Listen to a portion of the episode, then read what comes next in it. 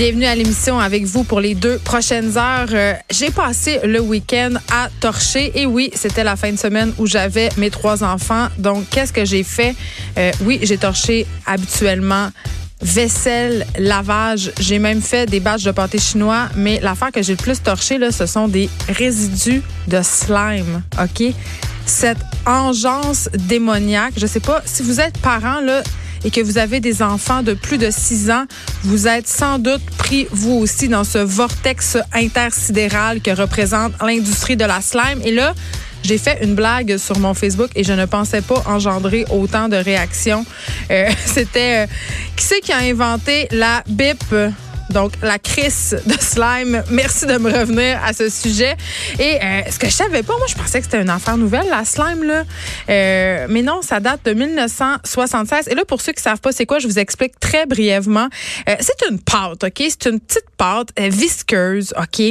Euh, froide. On, on, retrouve ça habituellement. C'est vendu dans un petit récipient en plastique. C'est de toutes les couleurs et c'est vraiment le fun de jouer avec. On dirait, on dirait un fantôme de Ghostbusters C'est ça que c'est. Euh, on peut racheter toutes sortes d'affaires malheureusement dans cette pâte-là, des brillants, des petites boules. Et c'est qui qui a inventé ça, la slime? Je vous le donne en mille. Mattel, la méchante compagnie qui a inventé Barbie c'est la même compagnie qui pourrit la vie des parents avec la maudite slime. Et je pensais pas déclencher autant euh, les passions. Même le ministre de la Famille, Mathieu Lacombe, a répondu à mon tweet. Il avait l'air écœuré, lui, avec, de ramasser de la petite pâte. Pour vrai, il y a des gens qui m'ont dit que ça faisait deux ans que le trip de slime était passé chez eux et qui en ramassaient encore. France Baudouin, pour ne pas la nommer. Mais elle m'a dit que c'était une passe, puis que ça allait finir par, euh, par slacker un peu. Les... Puis là, c'est ça. Parce que là, il faut savoir que la slime, ça se vend dans le commerce et que si t'aimes pas les parents de chez qui ton enfant va à la fête de, hein, bravo pour cette syntaxe extraordinaire, tu peux acheter de la, slime. Moi, j'appelle ça les cadeaux de vengeance. Tu sais, quand t'haïs les autres personnes, là, quand tu veux, le petit enfant que tu trouves fatiguant en garderie, achète de la slime ou achète le, sable magique. Le sable magique, c'est une autre engeance dégueulasse que tu retrouves partout dans tes craques de divan pour les 18 000 prochaines années. Mais là, moi, la raison pour laquelle j'en ai torché autant, c'est que ma fille du milieu, Sophie, qui est un petit monstre en puissance, ben elle, elle a écouté des tutoriels sur YouTube sur comment en faire de la maison, OK? Puis Jonathan Trudeau, OK, est venu témoigner sur mon wall parce que lui aussi, OK, il est, aux prises avec un problème de slime. Là, les gens, ils vont acheter de la borax, de la crème à raser, du savon. Ma fille, elle a vidé mes stocks de savon en main, de farine pour faire de la slime, mais j'en retrouve partout. Et là, quand je dis partout, là, elle a vidé ça dans la toilette. Hein, de la farine puis de l'eau, qu'est-ce que ça fait? Ça fait de la colle. Donc, elle ça dans la toilette pour pas se faire pogner. Donc, c'est ça. J'ai vécu une fin de semaine d'enfer. Vous allez me dire qu'il y a des problèmes pires que ça dans la vie. Mais moi, mon problème principal en ce moment, c'est la gestion de slime. Mais inquiétez-vous pas, je vais pas vous parler euh, de ça toute l'émission. Mais quand même, je, suis absolument certaine que vous allez m'envoyer des courriels pendant l'émission pour me raconter à quel point la slime détruit votre vie. C'est vraiment, vraiment un fléau. Moi, je, vote pour un moratoire euh, interdisant cette euh, invention démoniaque. Puis, by the way, euh, je fais un, aparté. Mes enfants m'ont demandé euh, si on allait installer les pièges à lutin de Noël. la réponse est non. Les maudits lutins de Noël, j'ai tellement ça, j'ai tellement ça. si je pouvais faire une manifestation contre les lutins de Noël, je la ferais, OK? Ça, ça commence le 1er décembre, les maudits petits lutins qu'il faut que tu attires, puis là, à chaque nuit, il faut qu'ils fassent un mauvais coup. Moi, j'avais décidé l'année passée de faire peur à mes enfants. Je les avais rendus vraiment trash, les lutins, OK? Mes enfants se réveillaient le matin, là, ils avaient brisé leurs jouets, ils avaient bu toute la vodka, ils fumaient des cigarettes, ils prenaient du pot, hein, c'était rendu légal. Mais non, ça, ça allait juste, non, ça allait juste créer un engouement euh, supplémentaire. Je crois que mes enfants, ce sont de la petite graine euh, de délinquants. OK, euh, aujourd'hui à l'émission, on se parle de plusieurs affaires. Premièrement, pénurie en vue dans le secteur ambulancier. on va manquer vraiment, vraiment beaucoup d'effectifs d'ici 2022. Le Québec aurait besoin de 2700 nouveaux techniciens ambulanciers paramédicaux pour répondre aux besoins de la population. Le problème, c'est qu'il y en a seulement 300 qui terminent chaque année les programmes de formation offerts un peu partout dans la province. On va se parler de la situation avec Stéphane Smith, qui est porte-parole d'urgence santé. On va aussi aller parler avec quelqu'un qui travaille en région parce que la situation est très, très différente euh, si on se trouve à Montréal par rapport à si on se trouve, par exemple, je sais pas, au Saguenay. Les délais d'attente sont différents.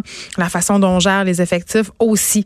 Pamela Dumont est avec nous comme à chaque lundi. Elle va revenir sur le cas du millionnaire déchu Jeffrey Epstein euh, pour nous parler de conspirationnisme. J'ai bien hâte de voir où elle va s'en aller avec ça, mais je crois que je dis ça de même. On aurait essayé de cacher des faits. Hein, et, plusieurs théories du complot. Il y a aussi, euh, on se parle de la violence en milieu psychiatrique, l'horreur qui s'est littéralement abattue sur l'unité de soins psychiatriques à l'hôpital en santé mentale Albert Prévost. Il y a un psychiatre qui a été victime d'une tentative de meurtre à l'arme blanche. Euh, il a été sauvé par un commis au secrétariat, une infirmière et deux préposés. C'est pas la première fois euh, qu'on parle de violence en milieu hospitalier et en milieu psychiatrique en particulier. Euh, c'est quand même un problème auquel doivent faire face les personnes qui officient dans ce genre de milieu, à tel point que c'est rendu un problème. Plusieurs vont travailler dans un état de stress, ne savent pas à quoi s'attendre, des préposés qui sont mal préparés, qui se font attaquer, manque de ressources aussi, qui est en question dans cette histoire-là. Donc, euh, il est temps de rendre les hôpitaux plus sécuritaires, les instituts psychiatriques euh, en particulier.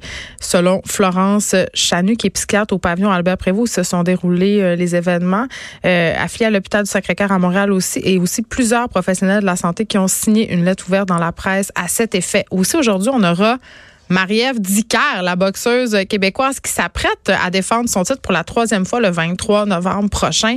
Euh, elle va défendre son titre quand même de championne du monde des super mi-moyennes. Elle sera avec nous en studio. Plusieurs questions pour elle.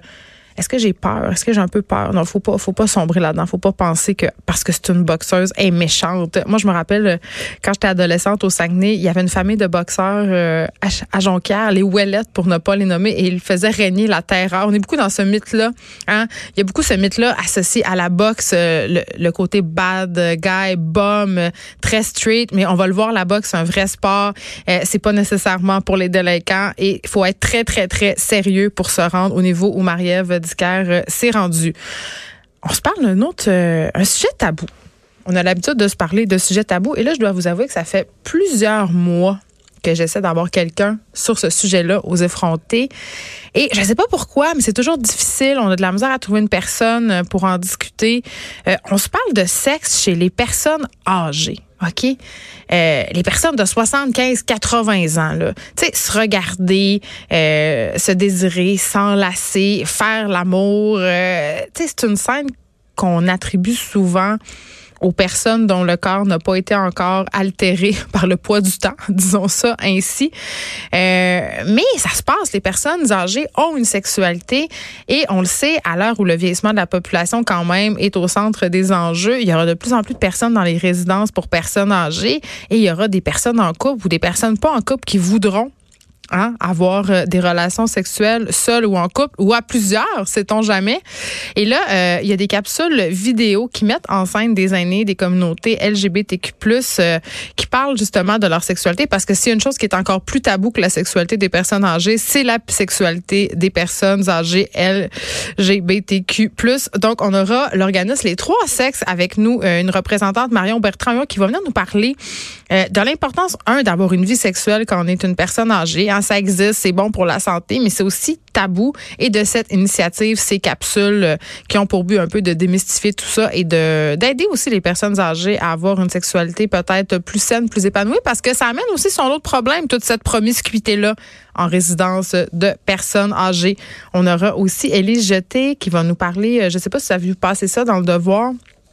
C'est euh, un, article à propos de la détresse que ressentent euh, certains artistes du milieu musical. On a eu plusieurs suicides récemment. On pense entre autres aux chanteurs de Soundgarden, mais quand même euh, une industrie qui est quand même frappée de plein fouet par différents problèmes de santé mentale. Et là, on a décidé euh, d'avoir une approche direct par rapport à, ce problème, à cette problématique-là d'en parler. Premièrement, donc Élise euh, en discutera avec moi. Et aussi, Salon du livre oblige, hein, ça commence, euh, est-ce que c'est mercredi ou jeudi? Je suis toujours mêlée. En tout cas, moi, j'y vais, j'irai jeudi, le Salon du livre de Montréal qui s'ouvre en fin de semaine. Élise viendra nous parler du côté plus underground du Salon du livre de Montréal. Des petites maisons d'édition émergentes. Il y aura aussi euh, de la poésie au menu. Donc, vous pourrez faire le tour et peut-être vous prendre des petites notes pour aller faire un espèce de parcours un peu plus atypique. Je veux qu'on se parle euh, du selfie de ce couple de Toronto. Ben, en tout cas, je sais pas s'ils viennent de Toronto, ce couple-là, mais il était, euh, il était au Maple Leaf de Toronto. Ça circulé un peu partout sur le web, ce couple-là, euh, qui semble quand même dans la vingtaine, je dirais. Euh, qui se sont pris, euh, on les voit, ils assistent à un match de hockey et ils ont vraiment une phase de, j'allais dire une phase de raie, mais je vais une phase bête. Ils ont vraiment une phase bête et là tout d'un coup la fille fait signe à son chum euh, qu'elle veut prendre un selfie de au hockey, hein, comme on le fait un peu tous et toutes, hein, on, on, stage un, bon moment. Et là, tout d'un coup, leur visage à eux deux s'illumine, ils sourient. Et là, elle prend la photo et bang, retour à la programmation régulière re-affichage des faces de raie, ils. Et là, euh, cette image a commencé à circuler euh, sur les médias sociaux. Puis au début, je trouvais ça super drôle. J'étais là, mon Dieu, ça représente tellement bien ce qu'on est, tu sais. Euh, on vit pas le moment, mais on fait croire d'avoir un moment magique avec son chum au hockey, alors que dans le fond, on trouve ça vraiment plate. Les deux, on est sur notre téléphone. On fait qu'un moment, on stage un moment. En même temps, tu sais, est-ce que euh, est-ce que c'est un peu cliché de penser comme ça, de dire que parce qu'on est en train de prendre une photo ou une vidéo qu'on va poster sur Instagram, on vit moins le moment? J'ai envie de dire OK boomer comme attitude. C'est un peu ça. Mais j'avais le goût de pousser la réflexion plus loin parce que ce couple-là n'a pas demandé à être filmé hein, pendant qu'ils se prenaient en photo. Et là, tout d'un coup, leur visage euh, fait le tour d'Internet. Euh, ça a été diffusé aussi à la télévision et ils sont un peu victimes de de mass bullying. C'est-à-dire que tout d'un coup, on se pèle leur gueule, on les ridiculise, on dit que le gars passe un mauvais moment, que la fille est sûrement mal baisée. on spécule et c'est excessivement méchant. Je me disais, aïe aïe, j'aimerais vraiment pas ça, être à la place de ce couple-là ce matin, de me réveiller puis de voir que tout le monde commente mon geste et qu'on sert de cette image-là pour, si on veut, critiquer la culture du selfie. Donc, je dis ça je sais pas ce que ça vaut, mais quand même, je trouve ça intéressant d'y repenser à ce qu'on fait collectivement, tu sais, à ces deux personnes-là qui n'ont pas demandé à ce que ça leur arrive, euh, qui n'ont pas non plus signé de release, hein, pour être euh, pour que leur image soit diffusée partout unilatéralement, qu'on commente leur vie privée, leur vie intime, qu'on critique leur utilisation des médias sociaux. Je sais pas. Je trouve que cette histoire-là, c'est un beau miroir déformant notre réalité. Euh, avant qu'on aille à la pause, euh, j'avais envie de qu'on se parle euh, encore malheureusement d'un autre cas. Encore un homme qui a tué sa conjointe et on utilise encore l'expression drame conjugal pour en parler dans le journal. Et je ne comprends pas. Euh, on le répète, on le répète, on le répète, on fait juste ça répéter nous, les personnes des médias, OK, d'arrêter de dire drame conjugal, d'arrêter de dire meurtres familiaux, drames familiaux, euh, crimes passionnels, meurtres passionnels. Et pourtant, euh, les titreurs de certains journaux continuent à utiliser cette expression-là. Je veux dire, juste arrêter. Euh, donc encore des tristes euh, des tristes faits, je vous les résume, ça s'est passé à Valleyfield en fin de semaine euh, en banlieue de Montréal, un livreur de pizza de la Montérégie qui aurait tué sa compagne à l'aide d'une arme blanche au terme d'une ce qui est qualifié d'une banale insatisfaction. Donc une petite chicane qui vire au drame. Stéphane Massé 38 ans qui s'est lui-même en passant rendu dans un poste de police à Montréal samedi après-midi pour confesser avoir agressé sa conjointe. Ce sont les mots qu'il a utilisés. Euh, et là, Évidemment, on a euh, des personnes de groupe d'entraide pour hommes qui témoignent, euh, dont une dame qui s'appelle Geneviève Landry. J'espère que sa citation a été coupée parce que ça n'a aucun sens. Elle dit, il y a souvent l'escalade de la violence. On ne se lève pas un matin et on décide d'assassiner sa femme à l'aide d'une arme blanche. C'était possiblement un homme qui était impulsif, qui utilisait déjà la violence. Là, ce qu'on comprend, c'est qu'elle voulu dire que le, le meurtre conjugal, ça arrive pas juste comme ça. Là. Il y a des signaux, mais quand même de dire que c'est, ce sont des hommes impulsifs, que ce sont des hommes qui perdent le contrôle, que ce sont des hommes qui perdent le contact avec la réalité. Je trouve qu'il faut être excessivement euh, prudent. Et c'est drôle, on parle de signes euh, à l'occasion de leur anniversaire de mariage euh, en 2013 à Monsieur Massé et la victime de ce meurtre-là. il avait écrit sur sa page Facebook Quatre ans aujourd'hui que j'ai marié ma princesse. Merci, mon amour, d'être dans ma vie, malgré mon caractère de marde. Et en passant, je t'aime plus que tu m'aimes, mon ange. Avait-il écrit pour célébrer euh, leur anniversaire de mariage? Donc, il faisait allusion à son caractère bouillant. Je veux juste souligner que la victime, euh, comme souvent, était une mère de famille. Parlons-en des signes avant-coureurs euh, quand même, ce qui différencie un conjoint violent ou contrôlant d'un autre homme, c'est quand même qu'il va tenter de centrer la victime sur ses propres besoins à tous les niveaux. Euh, il sera pas nécessairement violent physiquement, mais je trouve que cette petite phrase-là qui est écrite sur Facebook, c'est tellement révélateur. Je t'aime plus que tu m'aimes. Tu tant de sous-entendus. Euh, et là, comme à l'habitude, les proches du meurtrier, euh, ils sont allés de commentaires du genre, il était toujours très amoureux de sa femme. Je, suis comme tellement plus capable d'entendre ça. Là. Il était tellement amoureux là, qu'il l'a tué. Non, mais faut, faut, faut arrêter avec ça, là. Il l'aimait tellement, il était tout pour lui, c'était l'amour de sa vie. Et ça va faire. Je veux dire, vraiment, c'est tout le temps ça qu'on dit, même dans le cas où ce père qui a tué ses enfants à Tétroville, c'était le meilleur père, ses enfants, c'était toute sa vie. Ben non, il les a tués, il les a, il les a poignardés, il les a pendus, whatever.